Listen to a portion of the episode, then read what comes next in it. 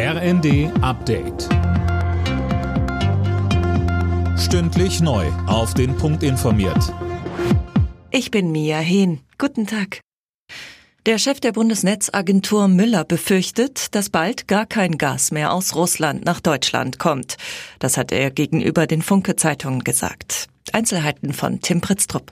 Hintergrund sind die Wartungsarbeiten an der Pipeline Nord Stream 1. Russland könnte die in die Länge ziehen. Möglich ist auch ein Totalausfall. Er ruft vor allem Haus- und Wohnungseigentümer dazu auf, ihre Heizanlagen zu überprüfen.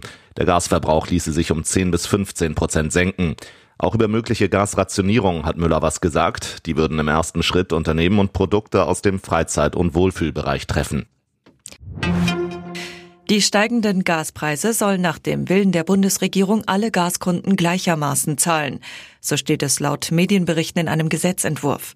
Damit sollen die Versorger gestützt werden, die Gas am Weltmarkt gerade teuer einkaufen müssen, weil Gas aus Russland wegfällt. Gesundheitsminister Lauterbach hat die Bedeutung des Corona-Gutachtens mit Blick auf die Reform des Infektionsschutzgesetzes relativiert. Es gebe neben dem Gutachten zahlreiche internationale Studien, die müssen ebenfalls mit beachtet werden, sagte Lauterbach in der ARD.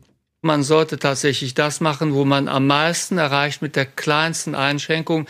Daran arbeiten Marco Buschmann, der Justizminister und ich schon seit heute und werden sehr schnell zu Regelungen kommen, die die Bürger im Herbst und im Winter besser mhm. schützen. Die Leute wollen guten Schutz, die verdienen guten Schutz und den müssen wir auch bieten. Die Lufthansa hat ihr Ticketangebot für Europa- und Inlandsflüge deutlich verknappt. Grund sind die massiven Kapazitätsprobleme. Deswegen gibt es für einige Tage in diesem Monat nur noch in der teuersten Buchungsklasse Tickets. Damit sollen Plätze für mögliche Umbuchungen freigehalten werden. Alle Nachrichten auf rnd.de